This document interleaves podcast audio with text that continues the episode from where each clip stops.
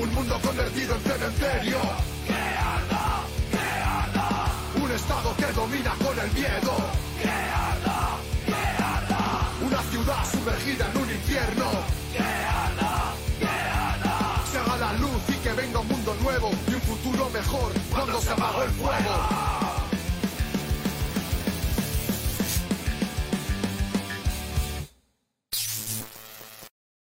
Muy buenas noches para todos los que ya nos están acompañando aquí en esta nueva emisión de nuestro programa Vanguardia Obrera.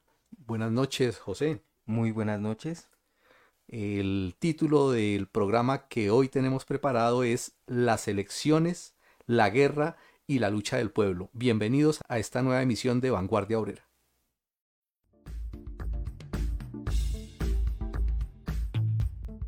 Los vientos de guerra imperialista se hacen más fuertes con la invasión de Rusia a Ucrania.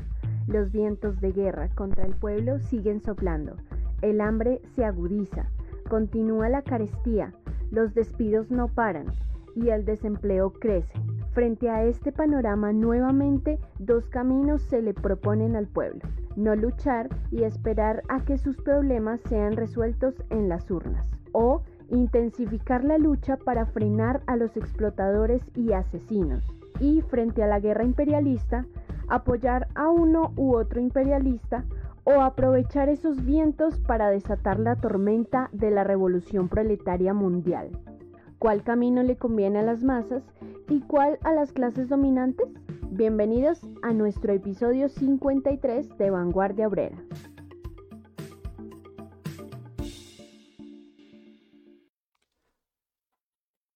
Bueno, vamos entrando entonces en materia de los, estos temas que de pronto nos, nos puede parecer a veces eh, un poco complicados y difíciles de relacionar, pero vamos a hacer el intento porque eh, es un hecho pues que están eh, íntimamente relacionados de la misma manera que entendemos que los hechos que ocurren a nivel internacional repercuten, influyen directamente también en la realidad nacional y es un deber de nosotros poder comprender qué es lo que está sucediendo en el mundo porque eh, una de las características que tiene la clase obrera es que es una clase mundial, que es una sola clase a nivel internacional y lo que le sucede a nuestros hermanos en todas las latitudes, en todos los continentes, tiene que ver con nosotros.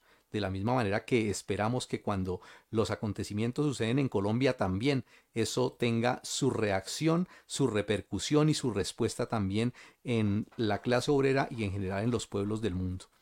Hoy tenemos eh, eh, el interés pues de compartir algunas ideas sobre un hecho que está eh, en la mira, en la atención a nivel mundial y tiene que ver con lo que está pasando en Ucrania. Eh, al respecto, eh, primero que todo, pues quiero invitarlos a que si ya lo leyeron, lo volvamos a leer, a los que no lo han leído, que lo lean, el editorial último del portal Revolución Obrera Impedir con la revolución la guerra imperialista. Es un documento muy valioso que tiene un análisis muy sesudo de lo que está pasando allá y en un contexto muy importante que es lo que nosotros tenemos que entender para poder comprender bien qué es lo que está sucediendo, las eh, raíces que tiene esta situación que se está presentando allí, las distintas vertientes y las posiciones que se presentan al respecto y por lo tanto el camino y la posición que se debe adoptar frente a lo que está sucediendo allá en este país. Eh, y por otro lado también invitarlos a que eh, nuevamente volvamos a escuchar el programa de Vanguardia Obrera, el número 52, que lo pueden encontrar en YouTube y en Spotify, donde también tratamos este tema. Eh, también vamos a, tratar el tema de un hecho pues destacado en, a nivel nacional que tiene que ver con la expectativa que se dio por parte de los señores de las centrales obreras, sobre todo de la CUD, en el sentido de llamar a movilizaciones para el próximo 3 de marzo, eh, llamándolo pues a lo que ellos eh, siempre llaman los desfiles, ¿no? Una, una, marcha pues contra el hambre, eh, por el desempleo, por las políticas del gobierno, por una cantidad de reivindicaciones, pero simplemente reducidas pues a una manifestación para el 3, eh, lo cual tuvo como reacción inmediata de parte de los jefes de los partidos políticos eh, de un llamado de atención eh, obligando a la a, a patraciarse. Eh, después de que ellos habían llamado para esas manifestaciones para el 3, entonces le sigue el llamado de los politiqueros y pues los señores jefes de los politiqueros eh, llaman la atención porque saben que efectivamente una movilización de esas puede convertirse en un gran levantamiento y una protesta que se les puede salir de las manos, lo cual eh, dijeron que no se debía poner en riesgo la bonita democracia en la que ellos están pues apostándole todas sus baterías y como, como, como ya es costumbre los señores jefes de las centrales obreras como perros regañados eh, se patraciaron y desmontaron el llamado. Pues bien, vamos a analizar también esto que está sucediendo en este contexto y vamos entonces a desarrollar esos, esos temas eh, aquí con el compañero José y los invitamos pues a que a través del chat nos planteen sus inquietudes, nos den sus opiniones que estaremos compartiendo eh, y vamos entonces a entrar. Eh, yo, yo quisiera iniciar por hacer algunos comentarios sobre lo que está sucediendo en Ucrania. Al día de hoy ya van cinco días desde que se inició lo que se ha conocido como la intervención militar de Rusia sobre Ucrania. Las reacciones de sus contradictores eh, han sido en varios frentes, eh, fundamentalmente pues encabezados por la OTAN al, frente de la cual está los Estados Unidos y los países de la Unión Europea, mm, mm, que ha sido realmente una reacción en dos sentidos, en, a nivel económico como un bloqueo, pero también de apoyo militar, destacándose en un comienzo, por lo menos hasta ahora, eh, perdón, lo que es el bloqueo militar. Pero sí hay efectivamente acciones también en este terreno eh, a nivel de, acciones pues militares. Rusia cuenta con, eh, en, cuanto al bloqueo eh, económico, pues hay distintas, distintas opiniones sobre lo que puede suceder. Pero yo quisiera, antes de entrar en materia, como poner, poner algo en contexto a nivel histórico que me parece que es bien importante. ¿Por qué? Porque debemos entender eh, más o menos el surgimiento de esa, de esa disputa que hay ahí. Yo, yo quisiera eh, decir que la, la, disputa que se presentó ahora recientemente eh, surgió raíz, o el, florero de Llorente, por llamarlo de alguna manera, surgió por la pretensión de la OTAN de vincular a Ucrania, a esa organización, a, esa, a, ese acuerdo militar que hay, como es la OTAN, y, la reacción pues inmediatamente de Rusia fue la de oponerse rotundamente a esta política anexionista de este aparato militar encabezado por los Estados Unidos. Em, recordamos que debemos recordar brevemente que la OTAN fue eh, un, acuerdo militar que surgió posterior al desenlace de la Segunda Guerra Mundial. Fue fundado en el año de 1949 y fundado inicialmente por 12 países, eh, entre los cuales obviamente pues estaba Estados Unidos y una parte de, de, la Alemania. Recordemos que la Alemania quedó dividida, Alemania quedó dividida y una parte de Alemania participó pues de esa, de esa organización del Tratado del Atlántico Norte y de esos 12 países al día de hoy ya se ha aumentado. Es decir, la OTAN ha crecido y ya en estos momentos cuenta con 30 países miembros. Eh, surgido el, ese pacto eh, militar, recordemos que hubo una época en el siglo pasado que se conoció como la Guerra Fría que era el enfrentamiento, pues, eh, donde se hablaba, pues, de la posibilidad, pues, de, de, una tercera guerra mundial y donde había dos bloques, pues, muy bien diferenciados que se enfrentaban encabezados por Estados Unidos y otros países imperialistas europeos y de la otra parte la Unión de Repúblicas Socialistas Soviéticas eh, cuando estaba pues dirigida, es este, ese, la patria de los soviets, dirigida por el Estado de Obreros y Campesinos, eh, y eso tuvo también un desarrollo. En ese sentido de ese desarrollo fue que surgió en 1955, surgió el Pacto de Varsovia. El Pacto de Varsovia que también fue creado como un acuerdo, así como lo decía la OTAN, como un acuerdo para preservar la paz. Realmente era un acuerdo militar eh, entre varios países y fue creado en 1955, es decir, seis años después de creada la OTAN. ¿sí? En ella participaban la Unión de Repúblicas Socialistas Soviéticas eh, y otros países como Albania, Alemania, Bulgaria, Checoslovaquia, Hungría, Polonia, la República Popular China, eh, y, entonces se creó pues ese enfrentamiento entre esos dos pactos. Disuelta la Unión Soviética, eh, ya formalmente pues recordamos que la, como Estado de, obreros y campesinos realmente actuó hasta 1956 y después vino todo el proceso de restauración del capitalismo y la cantidad pues de crisis y de problemas internos que surgieron a nivel de toda esa unión fraternal de, de esos estados socialistas que formaron, que fueron 15 pues estados eh, que se unieron de manera fraternal, voluntaria y durante 39 años eh, construyeron esa, esa patria socialista, esa patria de los soviets. Después de 1956 vino una crisis general a, nivel de esa unidad y ya en 1991 se disuelve, eh, ya se, ya, ya se, se establece, pues se, se formaliza pues la, disolución de esa URSS y viene pues otra vez el, los países pues independientes. En ese proceso eh, de la, del crecimiento de la OTAN, entonces como una política de, de, de esa ala imperialista, entonces viene la política de anexionar eh, países de Europa, eh, les recuerdo, iniciaron 12, ahora son 30, y varios de esos países que eran del Pacto de Varsovia, entonces empezaron a vincularse a la, a la OTAN, llegando incluso al punto de que dos de los países que fueron de la URSS, directamente de la, de, URSS, se vincularon a la, la, OTAN.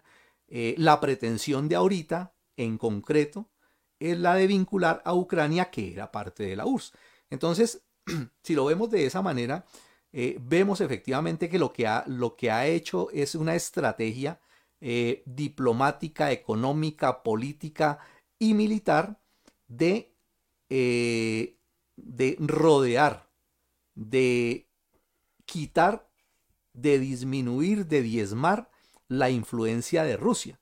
¿sí? Eh, es lo que ha venido haciendo pues, pues paulatinamente. Eh, y si lo miramos pues hacia otros lados, vamos a darnos cuenta que también efectivamente Rusia eh, ha hecho lo propio, ¿no? Rusia también ha ido, pues, lo decíamos en otros programas también, también se le ha metido al patio trasero de los gringos. Es decir, se le ha metido también allá y ha cogido pues carrera en varios, en varios países pues de Latinoamérica y en otras partes del mundo, al igual que lo está haciendo China también en estos momentos, ¿sí? Entonces, es un contexto que es bien importante tenerlo en cuenta para poder entender eso, ¿sí? Eh, además, eh, entonces, lo que se presenta en estos momentos es la reacción, la reacción de, de, Rusia frente a eso, eh, y entendido también en otro aspecto que también es bien importante, ¿no? Eh, de cómo eh, ese problema nacional, el problema de las naciones, que de pronto para nosotros pues aquí en, Colombia no es tan fácil comprenderlo, pero en una, en una región como esa región pues de Asia eh, y esa parte de Europa también, los problemas nacionales son terribles, son de una, de una magnitud, de una profundidad y de una envergadura impresionante. O sea, las contradicciones que hay a nivel de las naciones que hay en esos países son muy profundas, llegando a guerras, llegando a una discriminación, llegando a problemas realmente duros. Que, que, valga la pena pues recordarlo, eh, la Unión eh, de Repúblicas Socialistas Soviéticas, mientras permaneció, logró precisamente atenuarlos. Eh, desbaratado eso y retomado pues el poder eh, por parte de esa nueva burguesía, nuevamente se exacerbaron y las consecuencias que se están presentando ahorita allá en, en Ucrania tienen que ver es con eso, efectivamente. ¿sí? Entonces, en, en, esa, en ese orden de ideas, en ese orden de ideas, la disputa, la disputa que se presenta allá en Ucrania eh, es la, el, la resultante pues de eso que viene ahí, ¿no? Que tuvo su momento también clave cuando en 2014, en 2014, es decir, hace 6, 8 años, 8 años, Rusia eh, en una acción militar entonces se, se apodera pues del, eh, de la península de Crimea y posterior a eso también inmediatamente viene la, la, la intervención directa en dos regiones eh, que se declaran como repúblicas independientes y se divide el territorio. ¿sí? Eh, entonces, tiene que ver con, con, con, esa situación y en esa medida entonces lo que se presenta ahorita en estos momentos es una consecuencia y es directamente pues la, la reacción de, del Estado, del gobierno imperialista de Rusia, de poner firme su postura en la dominación de unas que ahora es parte de sus neocolonias. Es decir, Ucrania no deja de ser libre, Ucrania eh, está en una disputa interimperialista, eh, porque los gringos pues más directamente están ensalzados y están decididos pues a ganar terreno y tiene que ver obviamente con la crisis profunda en que, en que está, en que se desenvuelve el sistema capitalista y es una crisis que está amenazando a todos los países imperialistas.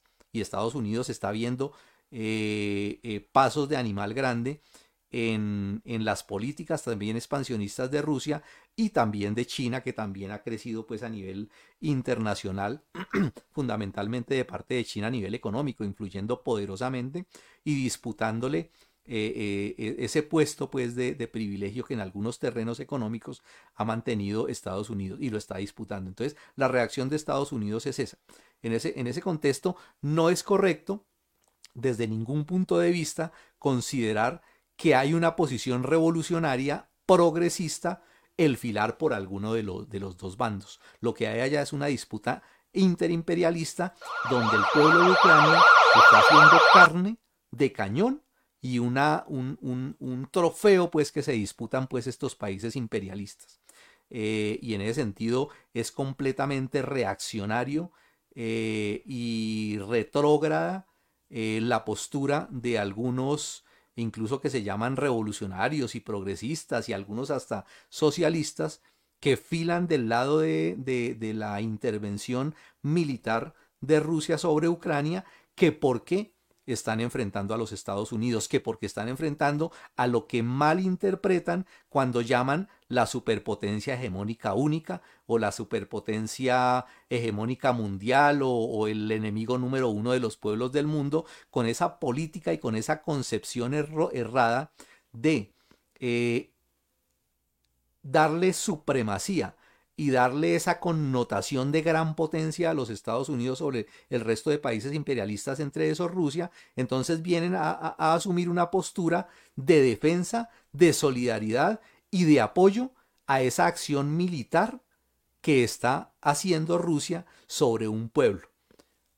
Claro, otra cosa que hay que analizar también es el gobierno de Ucrania. No se trata también de defender el gobierno de Ucrania porque sabemos efectivamente que el gobierno de Ucrania es un gobierno altamente reaccionario, es un gobierno que fila en estos momentos del lado del, imperial, del imperialismo estadounidense y que tiene azotado a los pueblos, no solamente a esas regiones que, se han, adoptado una postura separatista, y que se están dividiendo y que se han declarado como repúblicas independientes, sino que es también una posición en contra del pueblo de Ucrania. Entonces, hay que entender eso, no se puede permitir, aun cuando existan contradicciones nacionales y contradicciones entre los pueblos, no se puede exacerbar eso y hay que entender efectivamente que los enemigos son los imperialistas de cualquier color que sea, con los gobiernos que los secundan y que se comportan como enemigos del pueblo. Ahora, sobre las últimas noticias que podemos ver, tienen que ver con esa, con, con la, las políticas que está haciendo los Estados Unidos y, y sus socios contra Rusia, ¿no? Eh, fundamentalmente pues con la, con la intención de rodearlos y de bloquearlos económicamente. Eh, al momento lo que se sabe es que eh, de eso pues a que lo hagan hay un trecho muy, muy grande porque el imperialismo es un encadenamiento, es un entrelazamiento de toda la economía. y, y, uno de los, de los casos pues que es evidente es la manera tan, tan, tan envalentonada eh, y con ese tono fuerte pues de, la OTAN encabezada por los Estados Unidos cuando dijeron que una de las, de las medidas inmediatas que iban a hacer era bloquear el, gasoducto eh, principal que va hacia Alemania. Al día de hoy pues se sabe que no lo, no lo han hecho y realmente es, es difícil que lo vayan a hacer porque afectaría directamente la economía. Alemania y, otros países de, la Unión Europea dependen de, del, para, para sus su, fuente pues, de, materia y de, de, energía, de, energía fósil eh, en un porcentaje altísimo. ¿no? La sola Alemania depende, el 40% de su energía eh, está representada en lo que le suministra eh, Rusia a través de ese gaseoducto. ¿no? igualmente, pues el bloqueo a nivel de bancos y lo que están haciendo, por lo menos se sabe, pues, según, según analistas, que Rusia viene preparándose también para la posibilidad de enfrentar un bloqueo económico de estas características. Y ahí el otro tema que entra a jugar un papel importante es la posición, la postura de China. ¿Por qué?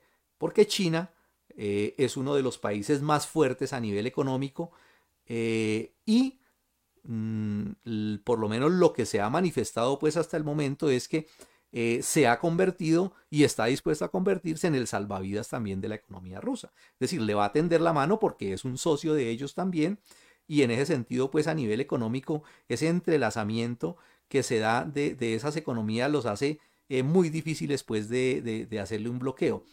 Y quiero terminar pues esta, esta parte pues de la intervención eh, refiriéndome a, una experiencia muy bonita que tiene que ver precisamente con eso de cómo cuando triunfó eh, la patria de los soviets en el, en el 17 y lo que vino después de eso, una de las políticas eh, del imperialismo encabezados por Estados Unidos, Inglaterra, Francia, eh, fue bloquear económicamente a, la Unión de Repúblicas Socialistas Soviéticas y uno de los golpes mortales, contundentes que le dio la patria de los soviets en ese momento fue establecer una política de autosostenimiento en todos los terrenos. Y aun cuando pasaron muchas penalidades y tuvieron que aguantar hambre por un tiempo, eh, la, política económica que se implementó en la, en la patria de los soviets logró rápidamente convertir ese golpe en un contragolpe contra sus enemigos porque se convirtieron rápidamente en una potencia a nivel económico que no solamente resolvió el problema del hambre del pueblo de toda la unión de esos 15 eh, estados de, la Unión de Repúblicas Socialistas Soviéticas, sino que además de resolver eso, se volvieron uno de los países económicos más poderosos a nivel mundial, que lograron exportaciones de muchos productos y de toda la tecnología, la ciencia, eh, en todos los terrenos se volvieron una potencia. Entonces, es, la diferencia que hay en ese, en ese terreno que nos debe también llamar a aprender eh, de lo que fue la historia y de lo que es el aprendizaje de toda esa experiencia de la construcción socialista. Eh, remarcar que efectivamente eh, no hay que filar pues del lado de ninguno de esos bandos. no, no, hay que ser amigos pues de esa de esas intervenciones militares y de esa imposición de gran potencia eh, de ir a imponer y actuar como un gendarme eh, e imponer sus políticas a la fuerza bajo la disculpa de que está ayudando a los pueblos. Esa no es una política correcta bajo ninguna circunstancia. Listo, bueno, em, eh, esperamos pues que nos, que nos sigan escribiendo. Nos están aquí escribiendo saludos Freddy Castillo, Jaime Guillén, Jimmy Fabián. Em, hay varios compañeros ahí que nos, que nos envían. José Fabio nos dice buenas noches compañeros, que las masas tomen en sus manos la dirección. la lucha por el proletario. Eh, nos saludan desde Yucatán, México. Freddy Castillo, un abrazo internacionalista. Eh, nos dice que el libro de cabecera que siempre lo tiene bajo la almohada, el neofascista Volodymyr Zelensky. Eh, por aquí Jaime Guillén nos dice felicitaciones. Ustedes asumen una posición de clase de rechazar la guerra imperialista y no ponerse a la cola de ninguna superpotencia o potencia imperialista. Éxitos. Ompul es, nos dice buenas noches, sin apoyar ningún imperialista, sobre todo el ruso que hace presencia en Ucrania. Hay que decir también que el gobierno de Ucrania es abiertamente fascista, realiza eventos fascistas, condecora a los grupos de extrema derecha y a los asesinos de sindicalistas, comunistas y luchadores del pueblo. No es raro que esté del lado de la OTAN y los imperialistas de Europa de Occidente. Los invitamos entonces a que nos sigan compartiendo sus opiniones en el chat, a que sigan compartiendo para invitar a otros compañeros y quiero pues eh, invitar pues a, José a que nos comparta algunas ideas, eh, sobre todo pues si tiene algo que opinar al respecto sobre esto, pero es importante también ver cómo está esa situación aquí en Colombia. Eh, bueno, no únicamente lo que ha dicho Ricardo, eh, quisiera decir que algunos, incluso que se dicen comunistas, mm, dicen que eh, la intervención de Rusia es correcta porque están salvando al pueblo de Ucrania de un régimen fascista. Eh, de eso hay que... lo primero que hay que decir es que incluso mm, eso no tiene nada de salvación, eso no pertenece al, al comunismo y al socialismo, incluso la bandera de Putin eh, con, que, eh, con, que, inicia la agresión es eh, Lenin y por tanto Stalin y por tanto la Unión de Repúblicas Socialistas se equivocó al darle independencia a Ucrania porque Ucrania es parte del pueblo ruso y ha invocado pues incluso raíces culturales, históricas y no sé qué, justificando la matanza la matanza del pueblo. Entonces no es el salvador del pueblo ucraniano. Eh, los imperialistas rusos no son salvadores de ningún pueblo. Simplemente se trata de eso, de establecer, eh, de marcar su territorio, de defender su patio, eh, su, su zona de influencia de la competencia de los demás imperialistas. Ese es el único móvil. Y enlazando con eso, las repercusiones que tiene la confrontación entre los imperialistas no están lejos, están en la frontera con Colombia. De hecho, en estos días se sabe pues de las reuniones y de los acuerdos militares que están haciendo entre el gobierno de Rusia y el régimen de Maduro mm, frente al, al armamento, frente a operaciones, y lo mismo eh, de parte de la burguesía la calle colombiana, eh, a la cual Biden, el demócrata Biden, el sujeto ese que eh, tiene el mismo programa que propone Petro, em, le envías 25 tanques de guerra al gobierno colombiano para matar al pueblo venezolano en aras pues de, de, de no permitir el, eh, que el, régimen de Maduro eh, esclavice al pueblo venezolano cuando se trata es de una confrontación entre los imperialistas. Y puede prenderse en Colombia en cualquier momento, como sucedió en estos días mientras se daban los hechos en Ucrania, en Malí, donde las fuerzas eh, apoyadas, las, las fuerzas prorrusas, apoyadas militarmente por Rusia, sacan y obligan a sacar a todas las tropas que había de la OTAN en Malí y mandarlas para su casa. Eh, italianos, franceses y, y, españoles. Es eso, es el reparto y eso está en cualquiera otra parte del mundo puede estallar otro conflicto en esa contradicción interimperialista. Y Colombia, acuérdense que el señor eh, Santos pidió la, el ingreso al, a la OTAN, fue aceptada y, y, el payaso que tenemos de presidente eh, de una vez, hinca la rodilla y estamos listos, estamos dispuestos y vamos con las que sea a apoyar a sus amos y a sus, sus amos socios. Eh, es en medio de esta situación justamente eh, en que la CUT, la, la Junta Directiva de la CUT llama a una serie de movilizaciones y mm, se presenta lo que eh, ya dijo Ricardo, el jalón de orejas por parte de Gustavo Bolívar diciéndole mm, echen para atrás eso porque eso afecta el buen clima y no sé qué. Eh, mm, hay que decir, vuelve y se repite pues lo de muchas veces, pero hay que decir exactamente por qué la CUT se ve obligada a hacer esto.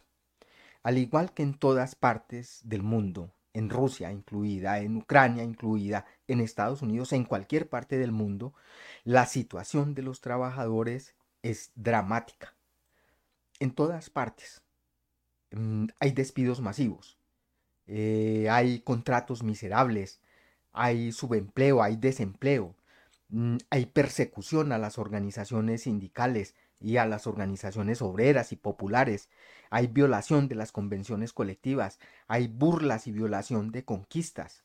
Y en Colombia en particular eso es el pan de cada día y todos los días vemos los mítines obreros eh, las, eh, mm, y esto ha presionado a la CUT eh, para que tenga que abrir la, la jeta pues a los burócratas esos y decir vamos a hacer una movilización Mm, porque es la presión de la base la que obliga a que tengan que llamar.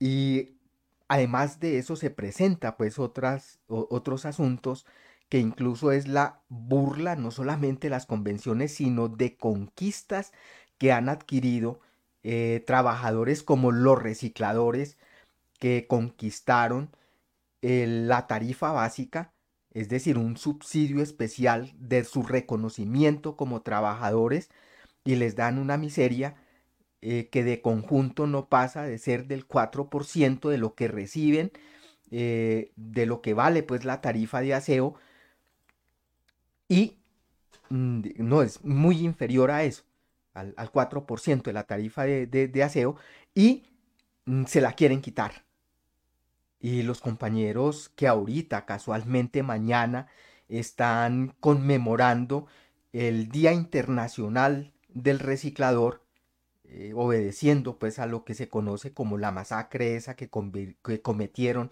en la Universidad Libre en, en, el Atlántico.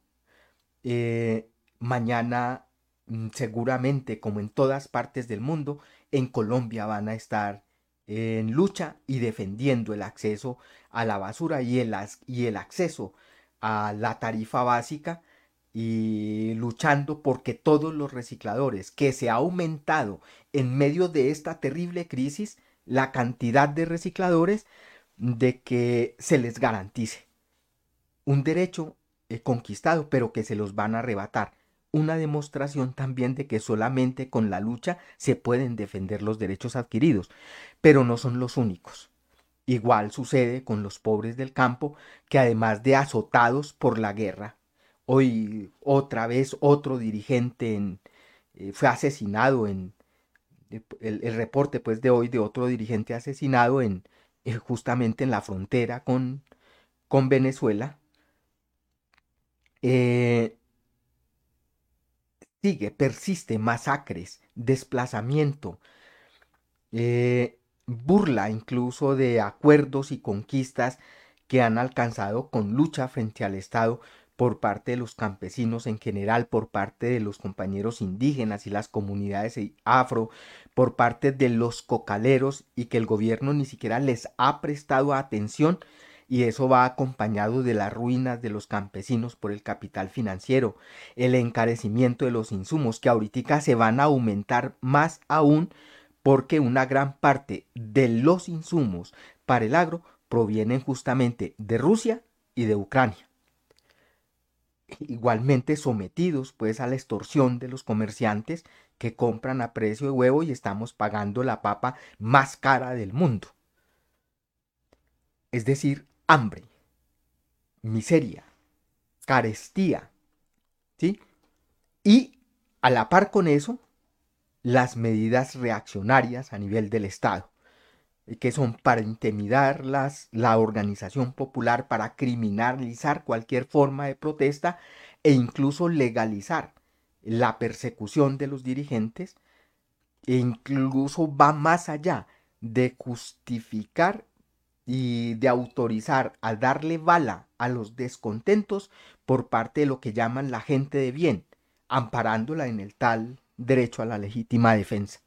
Es decir, la gente bien desde sus carros, desde las puertas de sus casas, va a balear la gente también y está legalizado hacerlo. Legítima defensa. Mm, es en esas condiciones y son esas las causas que obligan a esa burocracia y a esos jefes vendeobreros y la presión social que existe, la que obliga a los jefes vendeobreros a convocar una jornada de protesta. Y una jornada en ese sentido era para lavarse las manos, para posar de que son defensores de los derechos de los trabajadores y del pueblo, pero realmente convocada como parte de la campaña electoral. No iba a pasar de un, de un desfile lánguido, destemplado, como todos los que hacen. ¿Sí? para dar esa apariencia. Estábamos con el pueblo, pero realmente era para hacer campaña política, era incluso como lo dijo la misma Junta, eh, todo el interés hay que centrárselo ahorita a la farsa, a la campaña electoral. Hay que votar por los alternativos del pacto histórico y por la gente esa que se llama el la coalición de la desesperanza. Es decir, burgueses, apoyar los burgueses y que apoyarlos generosamente y convertir las sedes sindicales en directorios politiqueros era para apoyar eso. Aún así, sale Gustavo Bolívar y dice, ojo con eso, porque, eh, entre otras, hay que decir que justamente esas burócratas de, las centrales, algunos están incluso postulados para puestos a la Cámara y el Senado, y están en el pacto histórico y están en la, en la tal eh, coalición esa de la esperanza, como candidatos, ¿sí? Mm, ligados directamente, pero sale Gustavo Bolívar y el señor Petro a decir que, van a, eh, que con eso van a enrarecer las elecciones. Eso era argumentar, pues eh, dando argumento de que en fechas tan cercanas a la farsa, es decir, a 10 días de las elecciones, ¿cómo se les ocurre convocar una manifestación que se puede convertir en un levantamiento y ustedes van a sabotear las elecciones? ¿Sí? Mm.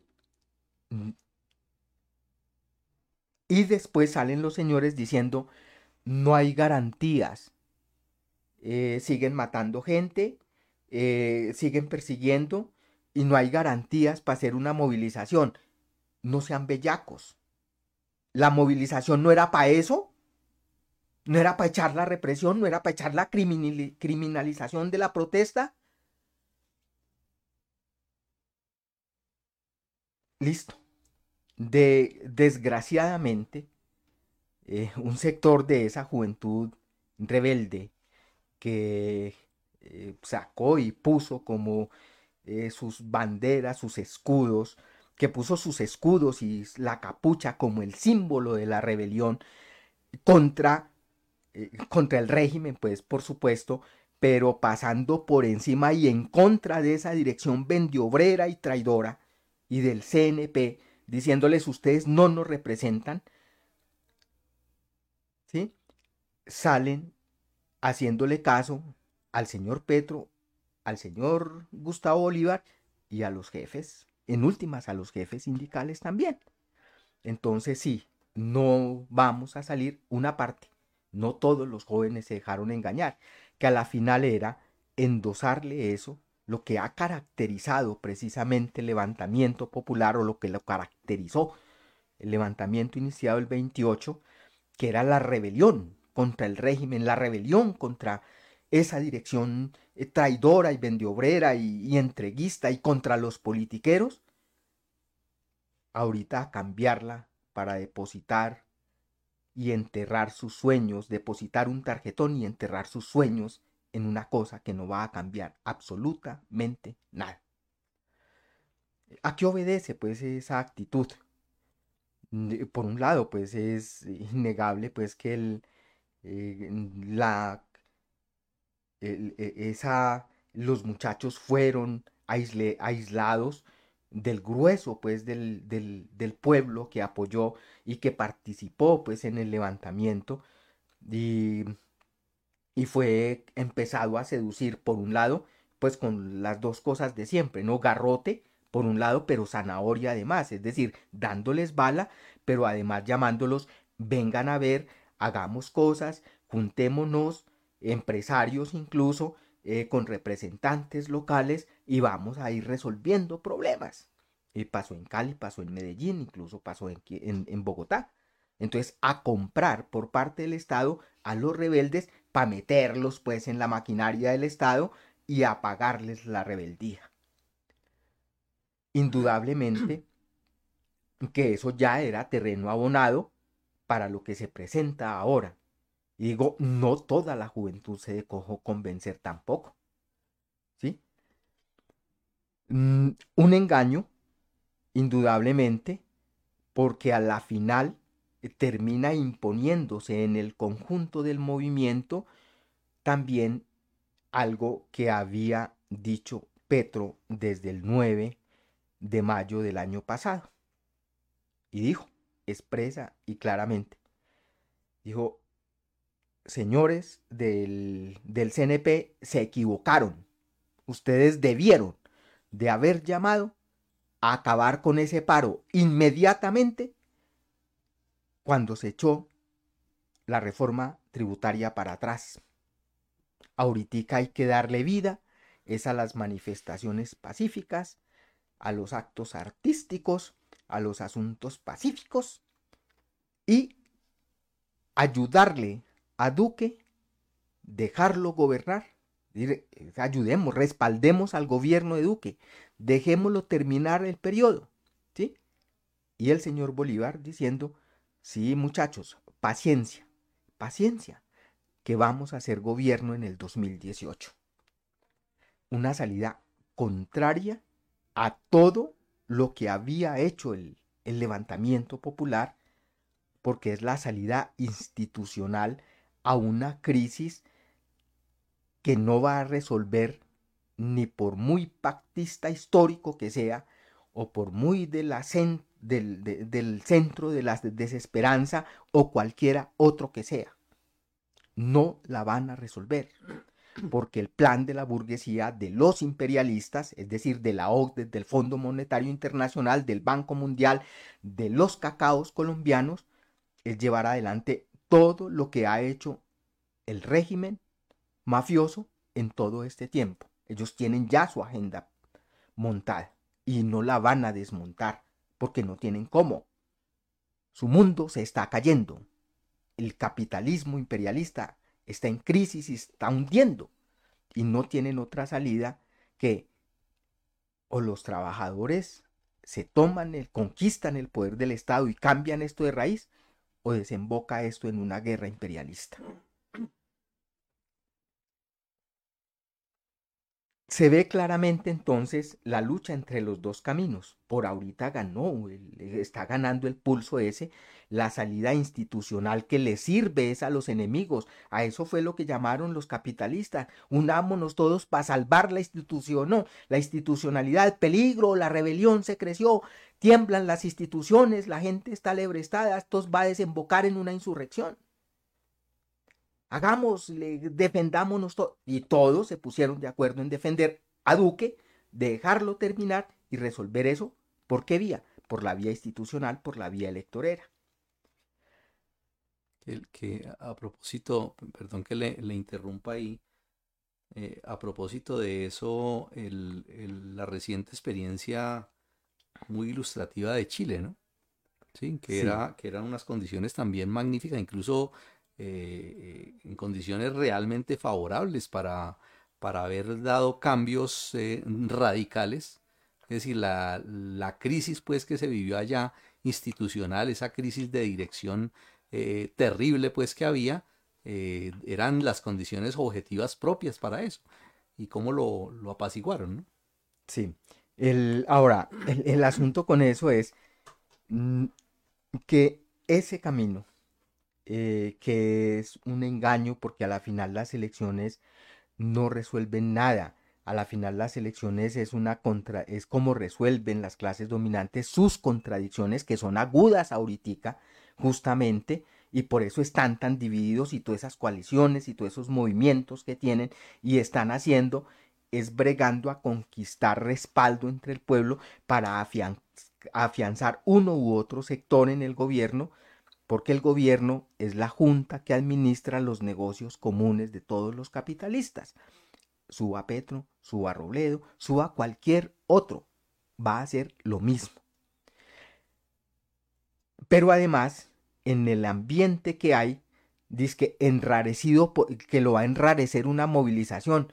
Bellacos, ya está enrarecido, todos los días se están matando dirigentes populares, incluso sus candidatos, idiotas los están matando.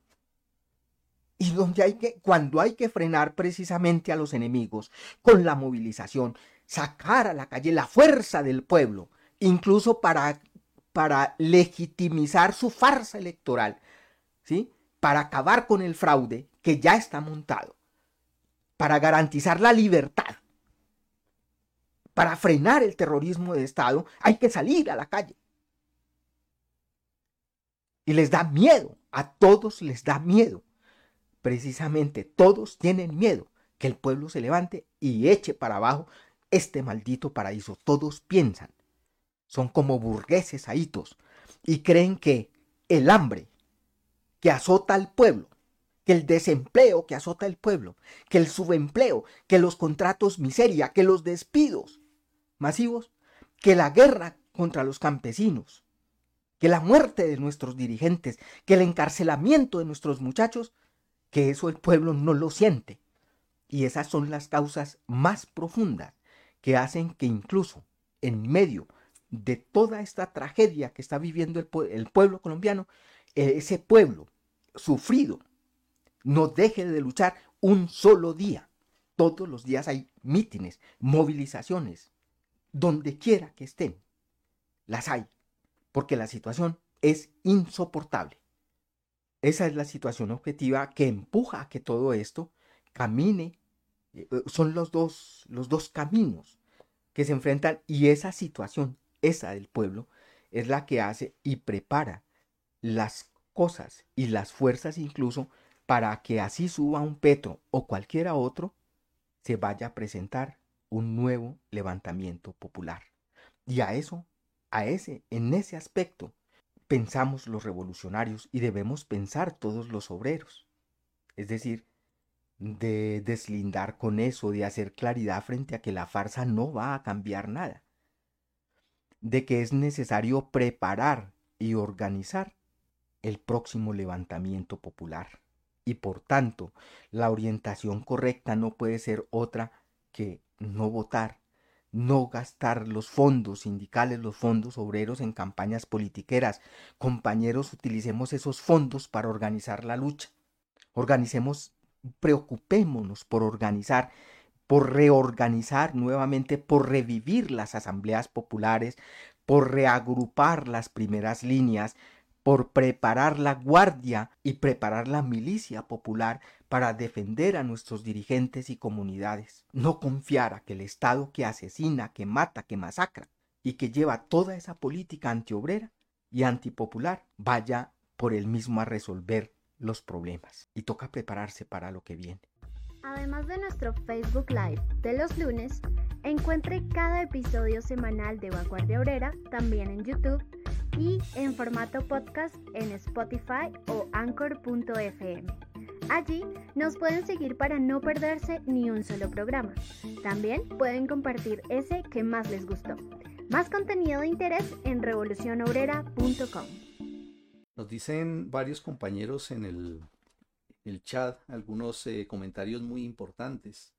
Eh, el compañero Freddy Castillo Juárez eh, nos hace un comentario muy bueno que los invito a que lo lean, donde destaca pues y da una idea muy importante sobre cómo se confunde el conflicto bélico entre Rusia y Ucrania como si fuera un enfrentamiento entre comunistas y capitalistas.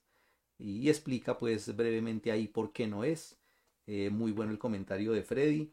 Igualmente a Córdoba Cristian que nos dice que hay que abolir el sistema caduco con lucha popular. Eh, a Blanqueador que están creando condiciones al régimen para que gane eh, Petro, Robledo o cualquiera otro, pero para evitar la insurrección. Eh, nos comenta Andrés Wolfan que hoy hubo bloqueos de moteros en la costa. Sería muy importante que pudiera hacer un reporte y lo envíe al portal de Revolución Obrera para publicarlo ahí. Eh, y a Ivonne Bock que ni el Estado burgués ni los politiqueros, solo el pueblo salva al pueblo. El, camino, pues, eh, que es uno de los asuntos importantes que nosotros tenemos que, que hablar en este sentido tanto de lo que está pasando aquí en Colombia como lo que sucede en Ucrania y, eso como, como simplemente ejemplos de lo que está pasando en muchas otras partes del mundo, ¿no? Eh, en muchas partes pues la situación es terrible y la situación general a nivel internacional es de avance y de agudización de las contradicciones y de crecimiento de la lucha que es una de las características muy importantes que se está dando a nivel internacional, ¿no? que es una de las cosas que hay que destacar. No estamos en un momento de paz, no estamos en un momento de apaciguamiento, no estamos en un momento donde las masas estén soportando, no estamos tampoco en un momento de, de, efervescencia y de crecimiento económico. Eh, y en ese sentido hay que entender eh, creo yo es una de las cosas que nosotros tenemos que, analizar muy bien, es de comprender las contradicciones y lo que se mueve profundamente en la sociedad. Esto, e, esto no es un asunto, no es un asunto eh, anárquico, sin sentido, sin explicación. Precisamente la ciencia del marxismo eh, lo que hace es estudiar eso y desde su, desde su surgimiento mismo. ¿no? A propósito de eso, en, el, en el, editorial de Revolución Obrera, uno de los parrafitos eh, muy importantes dice es que la guerra por un nuevo reparto del mundo no es la consecuencia de la particular perversidad de los capitalistas o de las locuras de cualquier gobernante, es decir, no es un asunto de voluntad de ellos, no es, una, no, no, no, no es e, e, esa idea de, que algunos dicen, no, es que Putin es un perverso y es, y, es, y es un maquinador o, o, son, o son los, burgueses que, los burgueses que son malos, son perversos y, y, están desesperados. No, hay leyes pues que, que mueven eso y hay que estudiarlas efectivamente. Eh, dice el párrafo también, sino que es del grado de concentración de la riqueza mundial en unos cuantos grupos monopolistas y países que les obligan a seguir este camino para continuar obteniendo ganancias. La guerra armada es apenas la continuación de la guerra económica y diplomática. Es decir, tenemos que entender bien esa, e, situación, ¿no? Entonces, eh, hablando pues del, de la situación en Ucrania y cuál es el camino, como, como comentaba un compañero ahí en el chat, cuál es el camino para el pueblo de Ucrania.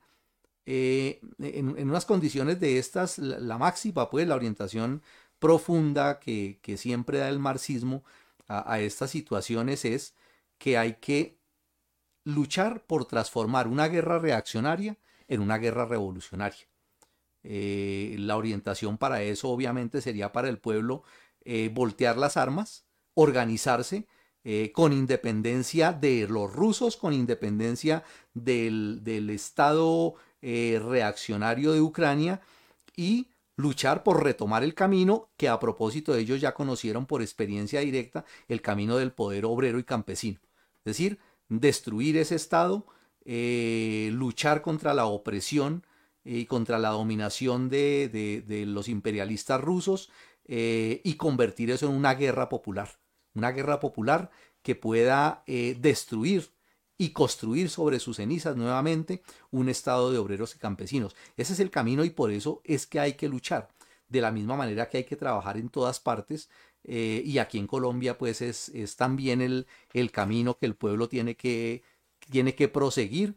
Y en lugar de convertir las movilizaciones en, eh, y la lucha en alimento para el, reformismo y para el culto a las elecciones y para la idea de reformar las instituciones y esa falsa y reaccionaria idea de hacer del Estado un Estado al servicio del pueblo, lo que hay es que aprovechar todo lo que se presente para avanzar en las tareas de el camino revolucionario. Eh, creo que es importantísimo pues destacar eh, una de las, de las máximas pues de, del movimiento obrero y es que el movimiento obrero es ante todo internacionalista. Es ante todo internacionalista porque entiende, porque comprende que el triunfo de una revolución al final de cuentas solamente se podrá cristalizar, profundizar y desarrollar si hace parte de la revolución proletaria mundial. Es decir, al comunismo llegamos todos o no llega nadie. Entonces por eso la lucha es una lucha constante. Cuando se toma el Estado, cuando se construye una sociedad socialista en un país o en un grupo de países, no puede quedarse ahí, tiene que desarrollar eso hasta llevarlo a todo el mundo. Entonces somos internacionalistas y en ese sentido tenemos que hermanarnos con, con, esa, con esa lucha que está enfrentando el pueblo en estos momentos en Ucrania y hacerlo como parte de nuestra lucha. ¿sí? Eh, el llamado pues entonces es a eso y eh, creo yo que la, otra cosa pues que, hay que tener muy importante en esto y que se aplica tanto a Ucrania como a la situación aquí en Colombia es eh, la necesidad de y la imperiosa necesidad de trabajar por construir el partido. Es decir, sin una, sin una dirección política no es posible el triunfo. Definitivamente esa idea nosotros tenemos que metérnosla en la cabeza eh, y tanto en Ucrania, si en Ucrania hubiera un partido, un fuerte partido comunista revolucionario, con toda seguridad que tendrían unas condiciones muy favorables para transformar esa guerra para voltear esos fusiles y eso es lo que se debe construir allá. No, real, yo personalmente pues no, no manejo pues, no tengo información de cómo está el estado pues de, de, de los comunistas revolucionarios allá, si hay alguna organización fuerte con influencia de masas, eh, no la tengo pues eh, presente en estos momentos, pero creo que esa es la tarea más importante allá y aquí hay que hacer lo propio también. Eh, mmm, hay que, hay que participar en la lucha, hay que empujar la lucha. Creo yo que respecto a lo que comentaba ahora José de la situación aquí en Colombia, me parece que hay una, hay, hay, hay una paradoja ahí terrible, hay una cosa pues que, que, que llena pues de, de rabia eh, a los corazones y a las mentes de los, de los revolucionarios y es esa, esa todavía todavía dependencia que hay y, y esa, esa, todavía dependencia que existe de esos llamados de esas camarillas. Eh, desafortunadamente, eh, todos estamos diciendo ahorita, ¿no? Esos malditos pues llaman a una movilización que perfectamente si, se hace esa movilización el, el, el 3 de marzo, eh, muy posiblemente eso hubiera sido un detonante para grandes levantamientos, ¿sí? y esos se echan para atrás y como que la cosa como que la cosa influye y uno dice bueno entonces ya no lo va a ver y sí claro eh, es, es, paradójico porque de una parte nosotros decimos son jefes que no tienen la confianza que no tienen la credibilidad en las bases eh, sin embargo todavía influyen y quiero yo destacar eso porque sí hay una, un aspecto muy importante que a veces nosotros olvidamos ¿sí? Y que hay que entenderlo y hay que entender por qué ellos todavía cabalgan sobre el, sobre el movimiento obrero, todavía pesan, incluso a pesar de que las bases saben la catadura, ¿sí? De esa gente. Por, una, por un detalle muy, muy, aparentemente muy insignificante, pero muy profundo, y es por la organización. Ellos están organizados, ¿sí? Ellos están organizados como camarilla, ellos tienen partidos, partidos politiqueros, partidos de la pequeña burguesía, partidos reformistas, los oportunistas tienen sus partidos. Y por eso, por esa característica particular, eso les da posibilidad todavía de influir. Y ese es el aspecto al que hay que al que hay que empujar fuertemente, con toda seguridad. El, tema de la organización es, es algo, si se quiere decir, algo mágico. Cuando hay organización, hay influencia hay posibilidades de influir en ese gran movimiento. Y precisamente por esa ausencia de organización es que esos grandes levantamientos no se han podido encauzar hacia donde hay que encauzarlos. ¿sí? Entonces, quiero yo llamar la atención sobre eso, pues que, que, me parece importante y quisiera pues ahorita que, que, José nos comentara algo al respecto porque, porque sí es bien, bien interesante reafirmar en esa, en esa idea. Eh, mm, creo yo pues que no debemos dejar de lado eh, en esa lucha y en esas movilizaciones que se, que se van, se están presentando aquí en Colombia, la enorme importancia que tiene ahorita dos fechas que representan también unas movilizaciones que se van a dar eh, a nivel internacional y a nivel de Colombia, obviamente también. Una tiene que ver con el primero de marzo, Día Internacional de los, de, los Recicladores, y el 8 de marzo, Día Internacional de la Mujer. Eh, invitarlos pues a que tomemos eso como ocasión para intensificar la lucha, para llamar a la movilización eh, y para romperle pues el, el bloqueo pues, a esos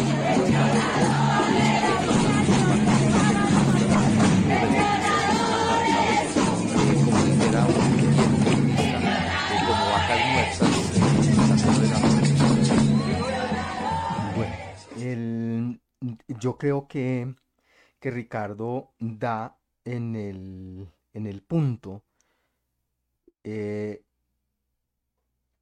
del problema eh, clave, el central, el, donde, qué es lo que falta para que todo ese potencial revolucionario que existe y que vimos en el levantamiento del 28 mm, no fuera más allá. E indudablemente tiene que ver con la ausencia de un partido revolucionario con la ausencia del partido de la clase obrera y ahorita en las condiciones del mundo con la ausencia de la internacional comunista. Un compañero pregunta que cómo transformar una guerra reaccionaria en una guerra revolucionaria si no existe movimiento revolucionario. Eh, es lo mismo que podemos decir ahorita. Eh, cómo, eh, cómo construir el partido en unas condiciones como las actuales, donde no existe el, partido en el mundo, la internacional comunista, ni en la mayoría de los países existe partido, un partido verdaderamente revolucionario, verdaderamente proletario. Em, justamente las condiciones eh, revolucionarios hay en todo el mundo. Eh, proletarios revolucionarios con absoluta seguridad hay en todo el mundo intelectuales revolucionarios hay en todo el mundo. Mm, y por incluso en las propias entrañas pues de, de los falsos, de esos falsos socialistas. Eh, existen organizaciones clandestinas incluso en China, en Rusia y pequeños destacamentos solamente que son fuerzas muy marginales todavía como en Colombia también. Los comunistas eh, los verdaderos comunistas eh, son una minoría ínfima, eh, con una impotencia gigantesca. Impotencia es no tener fuerza, ¿sí? Pero la situación, como está ahorita, permite, por la misma explosividad que ella tiene, que ella engendra y ante la imposibilidad que tiene la burguesía de resolver los problemas en que está metido su sistema y por el contrario la debilidad tan grande que existe en todas partes, incluso con crisis permanentes a nivel político, a nivel de las alturas, de las divisiones entre ellos, eh, ocasionan una situación especial, donde un pequeño grupo de revolucionarios, eh, con una teoría correcta, una ideología correcta, con un programa correcto y una táctica correcta, pueden cambiar y revertir la situación. Y de hecho, eso sucedió en, en Rusia. En Rusia existía pues incluso la burguesía eh, ayuda a tumbar al zar en el 17, pero no es el proletariado el que conquista el poder. No. Incluso la burguesía es la que se monta y empieza a gobernar con los amigos del zar. Pero en el transcurso de febrero a octubre, el proletariado le quita el poder a la burguesía. Es decir, en tiempos turbulentos, revolucionarios como los que se van a seguir, como en el que, los que se están preparando ahorita en medio de esta gran crisis, perfectamente. Eh, los bolcheviques eran una minoría absoluta. Y eso se transformó en el transcurso de unos meses. Era el único partido internacionalista que existió en la, en la Primera Guerra Mundial y fue capaz de, a partir de ahí, construir la Tercera Internacional. Es decir, si hay una correcta comprensión, si hay una línea correcta, decía el presidente Mao, eh, quien no tenga ejércitos con los conquistará, quien no tenga fusiles los va a conquistar. Es decir, si tiene una ideología correcta, si tiene un programa correcto, si tiene una táctica correcta, le toca y puede. En ese, en ese aspecto toca pensar ahorita todos los obreros revolucionarios, toda la intelectualidad revolucionaria. Aquí en Colombia nos toca ahorita proponernos construir el partido ahora, de empezar a preparar un congreso de partido de una vez para ponerse al frente, que sea capaz de ponerse al frente de una situación que se va a presentar más adelante, de preparar las cosas. Y ese es el asunto fundamental de toda esta situación. Y la misma responsabilidad tienen a nivel internacional. Es decir, la construcción del partido en cada país tiene que ligar, estar ligado a la construcción de la internacional comunista y en ese sentido se entiendo pues que las distintas organizaciones, incluso por pequeñas que sean, están comprometidas en realizar una conferencia internacional, por lo menos de los marxistas, leninistas, maoístas. Y es responsabilidad de todos contribuir a eso. El Congreso hay que planteárselo ya. La, hacer la, la conferencia internacional hay que pensarla como un asunto no por allá y que van a ser otros, sino un asunto que es responsabilidad de cada uno de nosotros. Los que no están organizados les toca organizarse. Los que ya están organizados les toca pensar seriamente en eso y contribuir de todas las formas a que esos, esas aspiraciones, esa necesidad sea llenada para que la humanidad avance. En eso tenemos que pensar.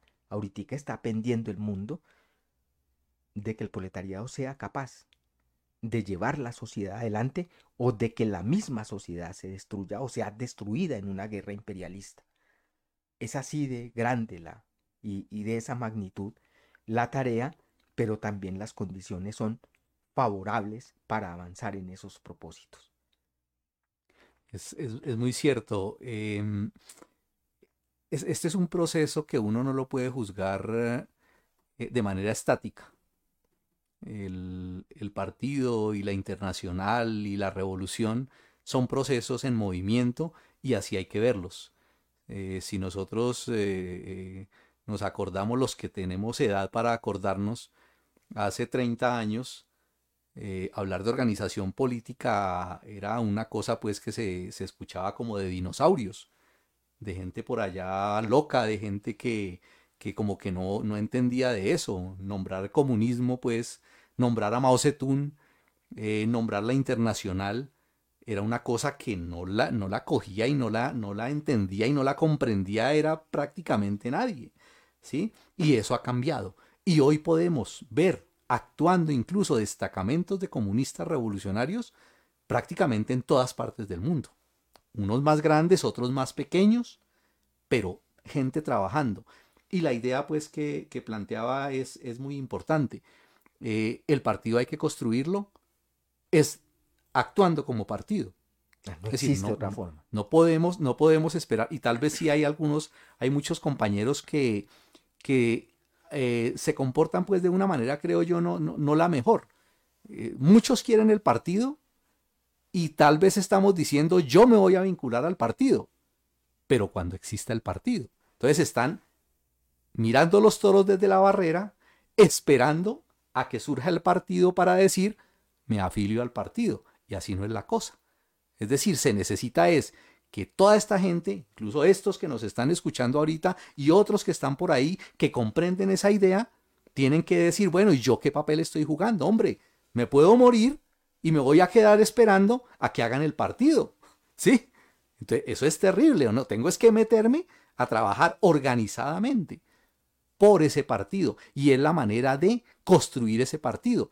El día en que se decrete el partido, al final quedará para la historia como un día muy importante, pero eso tiene detrás de sí toda una cantidad de esfuerzo, de sangre, de gente que le ha trabajado a eso.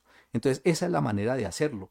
Y, por eso, pues, tenemos que decir que efectivamente tenemos la plena confianza de que en Ucrania hay comunistas que están luchando por eso. Están luchando abnegadamente por convertir eso y por volver a reconstruir ese partido político de la clase obrera. Esa es la confianza que tenemos y ese es el llamado que les estamos haciendo en estos momentos a todos los que nos están escuchando y a todos los amigos, a todos esos seguidores que, que miran permanentemente toda la orientación que se traza a través de Revolución Obrera a que asumamos pues esa, esa postura y le metamos pues el hombro y nos comprometamos pues a, a trabajar firmemente por esta tarea. Eh, quiero dejarlos pues con, esa, con esas expectativas. Esperamos eh, sinceramente pues que hayamos pues desportado y contribuido pues a, a ese interés común de avanzar en esas tareas de construcción de partido y de la internacional y de empujar fuertemente la línea revolucionaria eh, y el camino pues de, de, lucha en oposición a ese camino claudicante, desmoralizador, eh, que lleva pues al, a, la quietud a los obreros revolucionarios, a las masas, y no, tenemos es que empujarlos a la lucha. Eh, muchas gracias, eh, compañero José. No, muchas gracias a ustedes y muchas gracias a los compañeros que nos siguen. Muchas gracias a todos ustedes por habernos aguantado otro rato hoy y los esperamos en una nueva emisión de Vanguardia Obrera. Vanguardia Obrera opinión y análisis político.